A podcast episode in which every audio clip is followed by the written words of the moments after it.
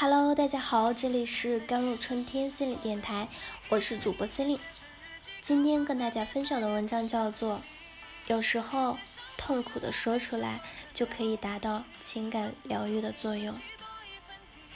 朋友的作用就是在遇到难处的时候相互帮助，譬如朋友心情不好时，我们会很热心的进行安慰，安慰的话谁都会说。但是这并不代表我们真的会安慰人。可以回想一下，当那位难过的朋友诉说自己的遭遇时，我们通常是怎么应答的？一般情况下，我们会提一些自认为有用的建议，试图帮助朋友解决遇到问题，或者至少开阔一下对方的思路。这样做对有些人有用，但是对另一些人来说则没那么容易。比如有这样一种情况，当你把自己的想法或者建议告诉对方后，发现对方要么会找各种理由说不可以、不行的，要么就像没有听到你的话一样，反复的在说自己的感受，我好难受，我太伤心了等等。这时你会感受自己像陷入到一个黑洞里一样，你想把自己的关心传递给对方，但是。完全没有回应，有的只是一种无力感。为什么会这样呢？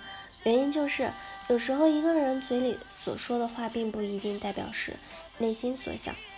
因此，当我们仅从字面上的意思去理解的时候，很容易出现一些偏差。比如，当一个人说自己不知道该怎么办的时候，其实有两种可能性，一种是。不知道自己该怎么办，但急切的想找到解决的方法。在这种情况下，假如你提出一些建议的话，对方的反应是这样的：他会很积极的和你讨论，并认真的思考。不管最后是否采用，你都能感受到对方真的在听你的想法，在接受你所传递的信息。之所以有这样的反应，是因为。你所提供的信息确实是对方真正想要的，这个时候你会感觉两个人在一个频道上有一种连接感。沟通完之后，你会有一种价值感。另一种是不是不知道怎么办，而是不想那么去做。这个时候你会发现对方似乎陷入到一种无法挣扎的消极的情绪当中，就像在泥潭中挣扎一样。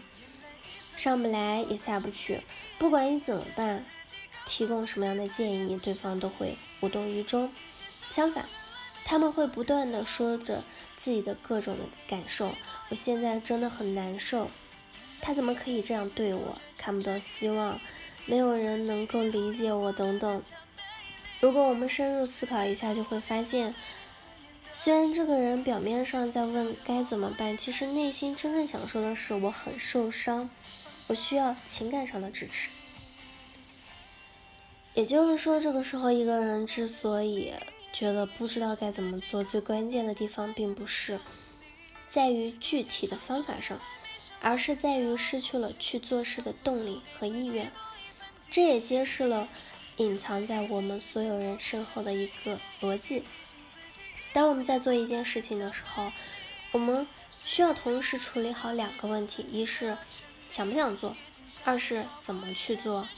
前者是做事的动机，而后者则是方法论。而一个人之所以不想做事情，把自己封闭起来，最核心的原因就是自我受到了伤害，要么觉得自己没有价值，要么觉得自己不受欢迎，这些都会导致一个人的内在情感上处于亏欠的状态。所以这个时候，倾听。往往比直接给建议更有效果。倾听可以给人一种被接纳的感受，让对方觉得自己的心情有人能够看到，自己的心声有人能懂，自己并不孤单。而且，倾听所营造的保持性的氛围，会让人更意愿的表达自己，倾诉内心的不愉快。有时候，仅仅是痛苦的说出来，就可以表达到情感疗愈的作用。只有当一个人修复了自己情感上的创伤，重新建立了对自我的认可后，才有动力和意愿去想接下来该怎么做的事情。假如我们不了解这些，忽略了别人的情感状态，只是一味的告诉他们怎么去做，是很难真正的帮到他们的。其实，对每个人来说，人生中最艰难的那些时候，绝大多数情况下都不是不知道怎么做引起的，而是突然失去了做下去的动力引起的。比如，人失恋时。之所以痛苦，是因为自己对生活的所有期望和设想，都是建立在自己和所爱的人在一起的基础上的。假如那个人消失了，那么原先所有的期待，都会因为没有寄托而破灭。这才是失恋之所以痛苦的原因所在。好了，以上就是今天的节目内容了。咨询请加微信公众号 jlct 幺零零幺或者添加我的手机微信号幺三八二二七幺八九九五，我是 Celine，我们下期节目再见。